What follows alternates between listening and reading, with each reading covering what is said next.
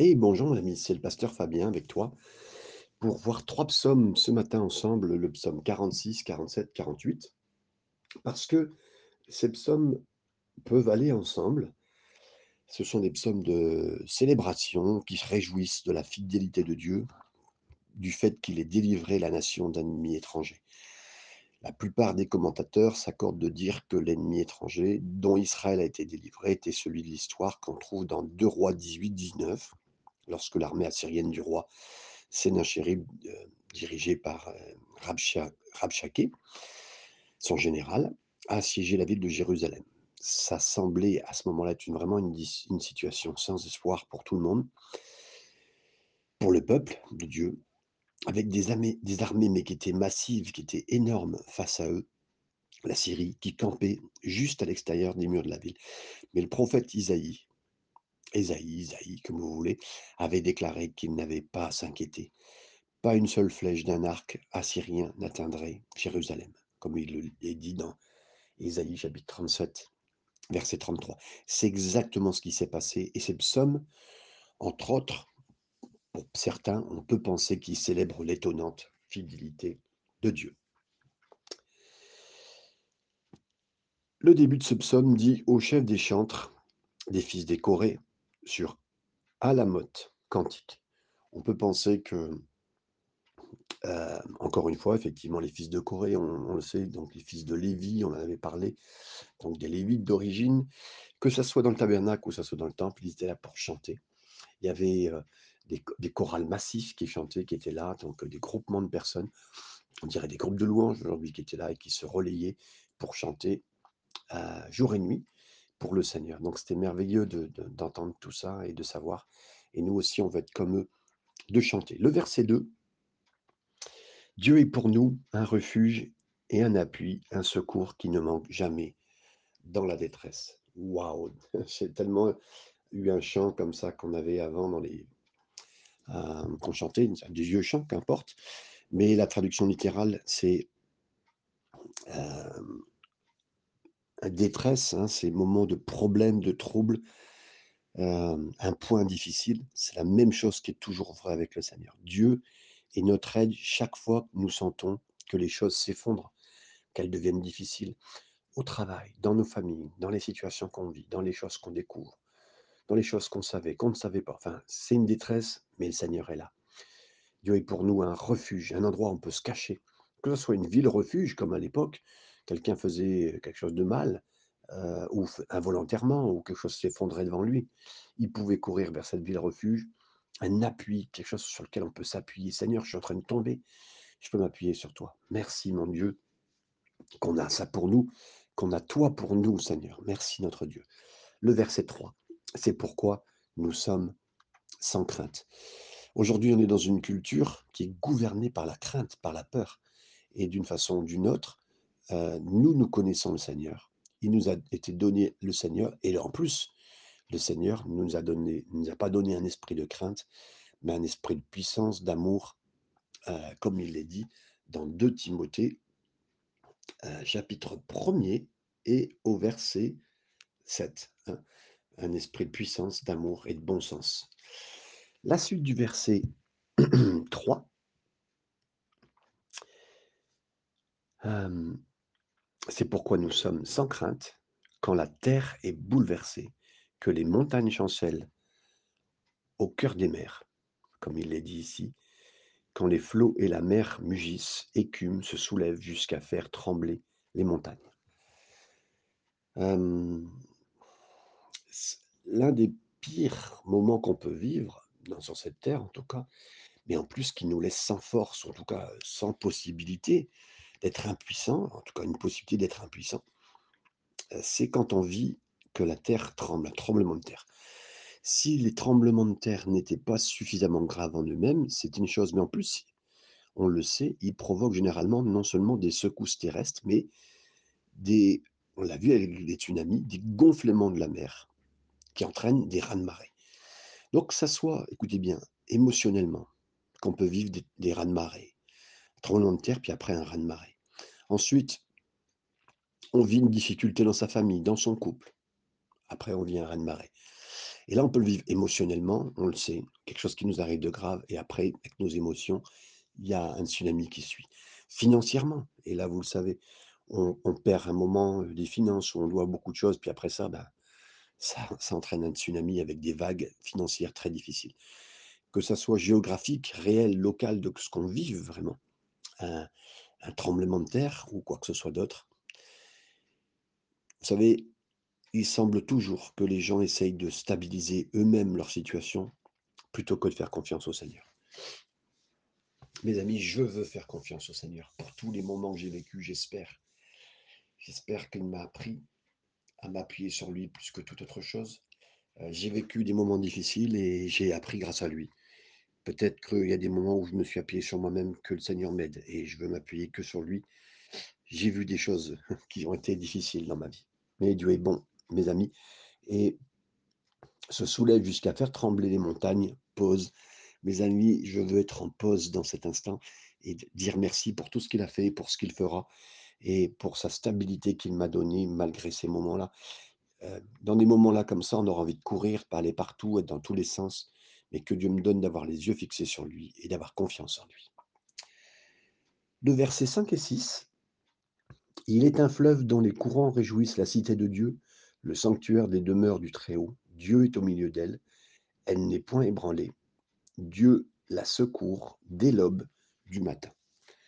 Ici, Jérusalem est l'une des seules villes, euh, on va dire des seules capitales, dans toutes les villes de l'Antiquité, en raison du fait, elle est unique, qu'il n'y avait pas de rivière qui venait dans la ville. Au temps biblique, les villes étaient toujours fondées soit à proximité, soit sur les rives d'un fleuve, mais pas Jérusalem. Alors, de quoi parle le psalmiste ici? À cette époque, les Assyriens se dirigeaient vers le sud, du sud, vers le sud, enfin ils venaient du nord et ils venaient vers le sud. Ils pensaient qu'en assiégeant Jérusalem, ils pourraient affamer le peuple et que leur soif les obligerait à sortir ou à mourir. Mais avant l'arrivée des Assyriens, le roi Ézéchias a fait une chose incroyable. À l'extérieur des murs de la ville, dans la vallée de Cédron, il y avait une source appelée la source de Gion. Et les Assyriens arrivaient, Ézéchias a ordonné à ses hommes de creuser un tunnel, et la moitié a commencé aux sources de Gion, et ils ont creusé vers l'ouest. D'autres ont commencé à la piscine de Siloé, qu'on connaît aujourd'hui, et ils ont creusé vers l'est. Et ensemble, ils ont creusé un total, euh, je ne vous dirai pas de bêtises, mais au moins de 500 mètres de, couloirs, de, tunnels. Et quand euh, ils eurent fini, l'eau coula des sources de Gion dans la piscine de Siloé, à l'intérieur des murailles de la ville. Et a couvert les sources de l'extérieur pour que les Assyriens ne sachent pas du tout qu'il y avait des sources là-bas. Et là, je ne peux pas m'empêcher de, penser que des siècles plus tard, notre Seigneur se tenait à Jérusalem. Des siècles plus tard, Jésus a dit, si quelqu'un a soif, qu'il vienne à moi et qu'il boive et du plus profond de son être jaillira des torrents d'eau vive, comme il l'a dit dans Jean chapitre 7, verset 37-38. Donc, à l'intérieur de notre âme se trouve de l'eau vive, du Saint-Esprit. Et l'Assyrien, celui qui nous attaque, les choses extérieures, ne comprennent pas tout ça. Mais nous, on a goûté et on ça réjouit nos cœurs. Et on, sait qu'on peut avoir tout dans le Seigneur, en lui. Et euh, Dieu est au milieu de nous il n'est pas ébranlé, Dieu nous secourt, comme il est dit ici, dès l'aube du matin. Ça veut dire, autant on a eu un soir, on a eu une nuit, c'est noir, ben, c'est automatique, le Seigneur va venir, il va le faire. La foi, elle enclenche, elle croit, et que ben, ça va se faire, c'est là. Le Seigneur va nous aider. On passe une nuit, une nuit difficile, ben, le matin est là, ça veut dire on a un nouveau jour. Et toujours dans le Seigneur, on sait qu'il sera avec nous. Le début du verset 7,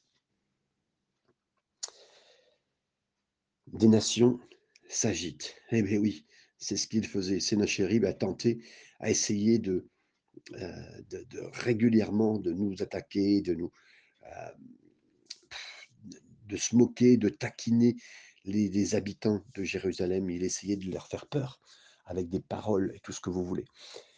Donc, des nations s'agitent, des royaumes s'ébranlent, il fait entendre sa voix, la terre se fond d'épouvante, et on peut même lire le verset 8. L'Éternel des armées est avec nous, le Dieu de Jacob est pour nous une haute retraite. Pause. C'est là.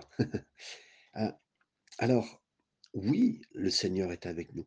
En plus, c'est le Seigneur des armées. Ça fait référence à la position du Seigneur qui est avec nous. Les armées célestes, mes amis, les armées du ciel sont avec nous. Et vous savez, euh, Dieu, il y a un tiers des anges qui a quitté les anges pour être des démons, mais il y a encore le double euh, des, des- des possibilités. Il y a plus de d'anges que de démons, mes amis. Ça, des fois, on pense aux démons, à la démoniaque, mais déjà ça. Et en plus, le Seigneur des armées sur cette terre, dans le sens de dire que le Seigneur est avec nous et que nous sommes son armée, nous les chrétiens. Donc c'est une grande armée, plus en plus les, les, les- les- anges du ciel. Merci Seigneur. Rappelez-vous, 185 000 Assyriens campèrent autour de Jérusalem. Dieu a envoyé un ange qui a pénétré dans le camp. Et le lendemain matin, 185 000 Assyriens étaient morts, tués par un seul ange. Vous imaginez qu'avec un seul ange, qui peut être fait Donc Dieu est bon et il peut s'occuper bien de nous. Et nous pouvons dire que voilà, le Seigneur euh, est le Seigneur des anges. Et peut-être que vous allez dire, mais moi je suis pas un ange, hein, je pas. Et en plus, littéralement, je suis vraiment pas un ange. Euh, je suis vraiment pas quelqu'un de bien. Je suis un croyant, mais bon, voilà. Mais regardez la phrase suivante. Il est aussi le Dieu de Jacob, le Dieu des grandes armées, le Dieu de la nation d'Israël, mais en même temps, il est aussi le Dieu de Jacob. Et Jacob, j'aimerais vous dire, c'était pas un ange non plus, si vous pensez à ça. Et, et, et ainsi, vous, les anges, il est l'armée du Seigneur, mais pour le reste d'entre nous, c'est le Dieu de Jacob. Et Jacob n'est pas l'exemple de personne, euh, c'est un fourbe, un calculateur euh, qui était, euh, voilà, mais que le Seigneur a aimé, que le Seigneur a cherché, que le Seigneur a trouvé et le Seigneur a transformé. Que son nom soit béni. Là aussi, on pourrait faire une pause, comme il nous demandé, de bien croire que le Seigneur est avec nous et pour toujours. Versets 9 à 11. Venez contempler les œuvres de l'Éternel, les ravages qu'il a opérés sur la terre. C'est lui qui a fait cesser les combats jusqu'au bout de la terre. Il a brisé l'arc, il a rompu la lance, il a consumé par le feu les chars de guerre. Arrêtez et sachez que je suis Dieu. Dieu est réel, mes amis. Il est vraiment au milieu de nous. Il s'occupe puissamment de nous. Et en plus, euh, aucune arme, aucune arme sur cette terre, technologie, tout ce qu'on veut de nouveau, il n'y a rien qui le dépassera et qui l'arrêtera. Et il nous fait passer à travers de ça. Et on peut euh, ne pas trembler, on peut se calmer, entre guillemets, parce qu'on est en lui. A des moments, moi je vois au travail, avec des moments difficiles, tout cela, je peux m'exciter à des moments, mais je veux vite rechercher le Seigneur et Seigneur est avec moi. Et c'était qu'au travail, mais dans tous les domaines de ma vie, c'est pareil. La suite du verset 11, arrêtez, sachez que je suis Dieu, je domine sur les nations, je domine sur la terre. L'Éternel des armées est avec nous, mes amis. Le Dieu de Jacob est pour nous une haute retraite. Et là, on a fait parler Dieu. David a fait parler Dieu. C'est extraordinaire. C'est comme Dieu rentrait dans la louange à ce moment-là. Et c'est merveilleux parce que, mes amis, la louange fait entrer Dieu dans notre dans notre combat. Et de toute façon, c'est le combat de Dieu. Attention, je veux être toujours dans le combat de Dieu et pas dans mes combats à moi. hein. Et que le Dieu rentre dans mes combats. Non, non, c'est pas ça. Moi, je veux rester attaché au Seigneur et dans les combats qu'il m'a donnés. Et le Seigneur est avec nous, mes amis. Le Seigneur est avec nous. Pourquoi? Parce que, premièrement, il nous aime et parce que nous portons son nom. Par ces conséquents, il veut qu'il nous rende capables de bien faire, comme le dit Philippiens chapitre 2, verset 13. Je continue avec le, le chapitre 47, où il nous est dit au chef des chantres, des fils de Corée. Donc les mêmes qui continuent à chanter aussi des psaumes, des cantiques, toujours dans le temple ou le tabernacle à l'époque. Le, le verset 2. Vous tous, peuple, battez des mains, poussez vers Dieu des cris de joie. Je remercie Dieu pour ce verset et pour tant d'autres qui nous parlent de la louange, de l'adoration et des bruits. Certains vont croire qu'il y a que dans les matchs de foot qu'on peut entendre des gens crier et frapper des mains. Mes amis, frapper des mains, pour moi, c'est... euh, il y a tellement de langues sur cette terre. Mais si nous devions tous ensemble nous réunir pour adorer Dieu, ben, bien sûr qu'on pourrait tous parler dans notre propre langue pour remercier le Seigneur. Mais si nous voulions faire quelque chose de collectif, eh ben, ça serait frapper des mains. l'adorer et l'applaudir, lui et lui seul, et là, tout le monde se comprendrait. Vous comprenez? Et c'est là que, oui, nous devions frapper des mains, pas pour, heu, rythmer, non, mais pour adorer, pour adorer, pour l'acclamer. Il y a des gens qui disent: «Ah ben oui, c'est quoi ce style de spectacle, de de concert?» mais mes amis, j'aimerais vous dire, c'est dans la Bible et vous trouverez ça dans plusieurs passages et je crois que notre adoration, elle devrait changer. Tapez dans vos mains, criez à Dieu, non pas parce qu'il a besoin d'affirmation, mais parce que nous avons besoin de libération, mes amis. On veut dire: «Oui, on est d'accord pour que, heu, entre guillemets, le monde ait ses, heu, ses applaudissements et ses cris», mais il y a plus pour Dieu, mes amis, il devrait y avoir plus pour Dieu et voyez-vous, quand il semble que l'ennemi assiège la citadelle de mon âme, au lieu d'exprimer de l'anxiété ou de me terrer dans ma caverne, je dis: «Oui, Dieu m'a vu et je sais qu'il me verra à travers encore et qu'il me fera passer à travers ça». Je vais taper des mains en signe d'appréciation et d'attente et je sais d'avance que je peux le remercier, le louer et là, je serai libéré de l'inquiétude qui, normalement, devrait m'engloutir cette inquiétude parce que c'est ça qui se passe. Vous savez, Israël était en face d'un d'une grande ville, les murs semblaient infranchissables, imprenables. Pourtant Josué et le peuple ont reçu l'ordre de crier et lorsqu'ils l'ont fait, le mur s'est effondré dans Josué chapitre 6 verset 20. Je me demande quel type de mur se dresse pour nous dans une relation difficile avec quelqu'un de notre famille ou dans une situation de ma vie. J'ai souvenir, hein, quand j'étais en difficulté, heu, il y a quelques années en lisant justement, heu heu, le mur les murailles de Jéricho où je lisais, pour tout le monde, pour ma propre famille, pour étudier la parole de Dieu. Dieu m'a dit: «Mais Fabien, est-ce que tu as pas une relation dans ta famille où c'est compliqué de l'intérieur et de l'extérieur?» et je savais que j'avais des choses à voir et que j'avais une situation difficile avec mon propre frère il y a plus de 15 ans et merci Seigneur, c'est le texte qui m'est venu et j'ai vraiment prié dans ce sens-là, en ayant confiance au Seigneur, pour que ce mur tombe et peut-être que ce psaume est pour vous. Ne vous inquiétez pas mes amis, adorez. Exprimez votre appréciation pour ce que Dieu a fait et ce que vous attendez qu'il fera encore par sa grâce et sa puissance et regardez, tous les murs vont tomber et ils deviendront des ponts, au contraire, pour passer. Versets 3 à 5.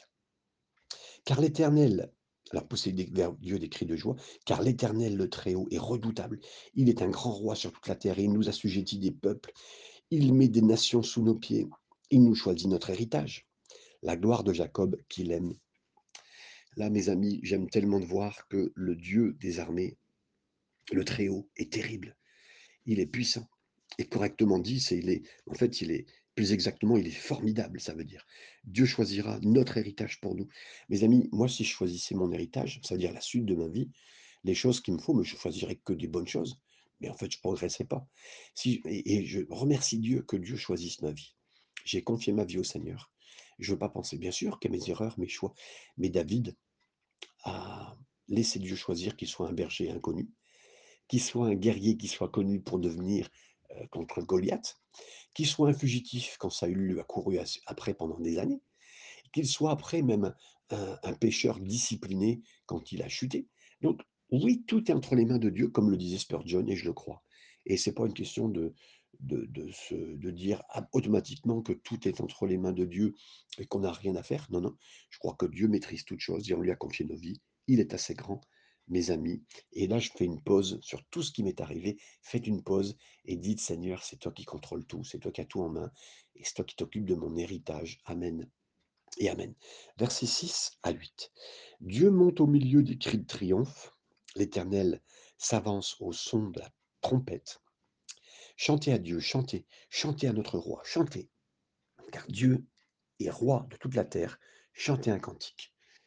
Merci Seigneur pour tout cela. Oui, nous, on n'est pas, on doit pas seulement euh, frapper des mains et exprimer euh, par des cris, mais oui, c'est vrai, on doit exprimer notre émotion et notre affection, mais nous devons chanter aussi avec compréhension.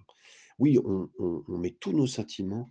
Oui, on croit que le Seigneur aime vraiment nos émotions, notre affection, mais on doit chanter aussi avec notre tête dans le sens de dire, on engage notre intellect, nos cœurs dans ce que nous chantons, comme le dit Ésaïe chapitre 29, verset 13. C'est pas qu'une question d'émotion, il y a des émotions, et merci Seigneur, parce qu'il y a des qui voudraient absolument qu'à l'église, il n'y ait aucune émotion, que non, on n'a pas à pleurer, on n'a pas à être touché, on n'a pas à ceci. Non, non, non, non, non. Dieu est un Dieu des émotions et de la raison, et aussi de l'engagement, de notre compréhension.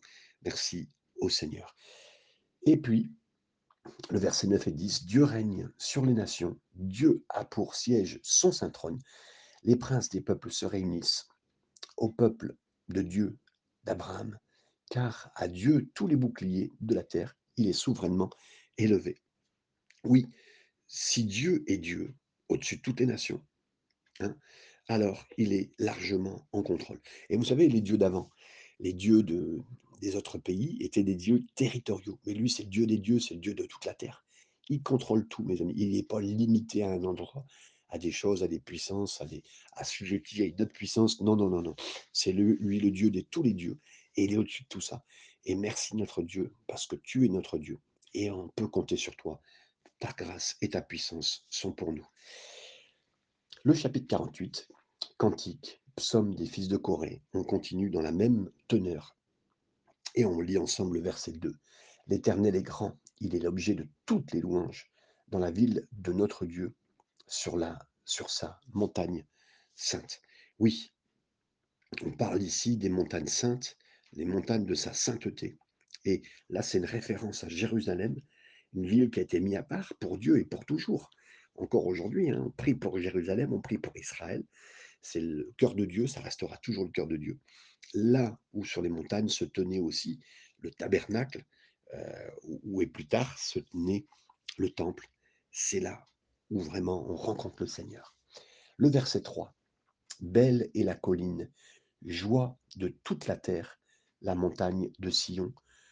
Le côté septentrional, c'est la ville du grand roi.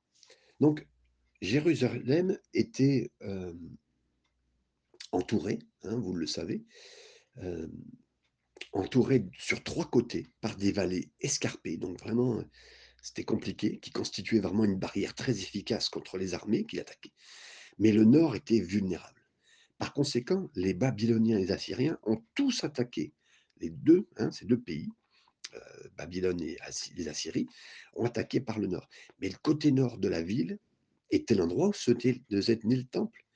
Donc en le plaçant là, c'est comme si les gens euh, disaient, Dieu lui-même va nous protéger à cet endroit-là, dans cette zone, là où on est le plus vulnérable.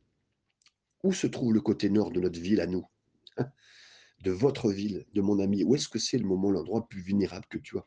C'est quoi le domaine que tu sens le plus vulnérable? Décidez dans votre cœur d'adorer Dieu à cet endroit précis. Et voyez s'il ne défend pas et ne protège pas. C'est ce que le Seigneur va faire, mes amis. Regardez l'endroit le plus vulnérable de vos vies. Placez-le entre les mains du Seigneur et adorez à cet endroit. Et je veux voir le Seigneur agir. Et j'ai confiance en lui, mes amis. Amen. Vous êtes d'accord avec ça? Versets 4 à 8, nous continuons. Dieu dans ses palais est connu pour une haute retraite, car voici les rois s'étaient concertés. Ils n'ont fait que passer ensemble. Ils ont regardé tout stupéfaits. Ils ont eu peur et ont pris la fuite. Là, un tremblement les asphyxie, comme la douleur d'une femme qui accouche. Et on lit le verset 8. Ils ont été chassés comme par le vent d'Orient qui brise les navires de Tarsis. On sait que tous les, pays environnants de l'époque, euh, avoisinants, cherchaient à conquérir Jérusalem, mais étaient impuissants jusqu'à ce que Dieu le permette. On le voit encore aujourd'hui, mes amis, la Palestine qui est à côté, les Palestiniens euh, essayent hein, de faire, mais ils n'y arrivent pas. Bien sûr que c'est une écharde euh, dans les yeux et dans, le corps d'Israël, euh, mais euh, en tout cas, euh, pas plus, Dieu arrête, mais et tous les pays qui sont autour d'Israël ont essayé de faire quelque chose contre Israël. Mais Dieu soit, Dieu soit loué, Dieu soit remercié, il n'y arrive pas. Le verset 9, ce que nous avions entendu dire, nous l'avons vu dans la ville de l'Éternel des armées, dans la ville de notre Dieu. Dieu le, la fera subsister à toujours. Pause. Oui, comme on l'a entendu, comme on l'a vu. Mes amis, merci Seigneur pour tous les témoignages. Témoignages, j'aime passer du temps à regarder les témoignages, à les écouter, à voir ce qui est dit. Euh, que ce soit vrai pour vous, que ce soit vrai pour moi, puissions-nous seulement entendre parler de Jésus dans les histoires de la parole, mais puissions-nous aussi voir dans nos propres vies J'aime bien entendre un témoignage, mais je veux le vivre aussi. J'ai eu beaucoup, heu, des belles choses dans le ministère. Des fois, j'ai entendu des pasteurs raconter des choses. J'ai été touché dans une sainte jalousie. Je disais pas ça pour rendre jaloux les gens, mais ou être jaloux de quelqu'un. Non, c'était une sainte jalousie pour dire: «Mais il vit ça, si c'est possible, je le vivre» et c'est vraiment ça qui m'a approché du Seigneur pour un tas de domaines. Et vous pareil, si vous lisiez aujourd'hui des biographies d'hommes de Dieu, des histoires intéressantes, de belles choses, recherchez les points de contact avec le Seigneur pour pouvoir avancer. Et ce que vous avez entendu, ce que vous avez vu aussi, ben, vous pouvez le voir aussi dans vos propres vies. Que le nom du Seigneur soit béni et méditez sur ce verset. Le verset 10: «Ô Dieu, nous pensons à ta bonté au milieu de ton temple». On l'a vu, donc effectivement, dans cet endroit-là, heu, le peuple de Dieu pensait, c'était la seule possibilité. Quand David a réfléchi sur la bonté du cœur du Seigneur, il est arrivé à la conclusion, que c'était mieux d'avoir le Seigneur que la vie elle-même. Waouh! Mes amis, je préfère avoir Dieu dans mon cœur et mourir, plutôt que de vivre et ne pas avoir Dieu. Vous voyez la différence? Vous voyez la conclusion que David a dans son cœur? Et c'est ça que nous aussi, nous voulons avoir dans nos cœurs, penser à la vie seulement avec le Seigneur. Le verset 11 à 14: «Comme ton nom, ô Dieu, ta louange retentit jusqu'aux extrémités de la terre. Ta droite est pleine de justice, la montagne de Sion se réjouit. Les filles de Juda sont dans l'allégresse à cause de tes jugements. Parcourez Sion, parcourez-en l'enceinte, comptez ses tours, observez son rempart, examinez ses palais pour le raconter à la génération future». Après une bataille c'était important de se promener dans la ville, de prendre note des vulnérabilités qu'il y avait, de voir les endroits où on avait attaqué. Mais lorsque les habitants de Jérusalem l'ont fait, ils ont pu dire à la génération suivante que rien n'avait été endommagé, que le Seigneur avait agi, que dans les endroits de faiblesse, il avait subvenu, il était intervenu. Même si beaucoup tremblaient, Dieu était fidèle pour les mener à bien, mes amis et je crois qu'on peut faire la même chose en tenant un journal, des choses que le Seigneur nous montre ou des situations avec lesquelles on pourrait lutter en disant: «Bah, tiens, j'ai un peu peur que je manque d'argent, heu, j'ai tel crainte dans ma vie» et je suis toujours étonné de revoir, mes vieilles pensées et peut-être que vous, c'est vos vieux livres écrits, de découvrir que rien de ce qui m'inquiétait avant, à un moment donné, ne s'est produit. Aucune des flèches n'a traversé le mur de la ville et ne m'a frappé.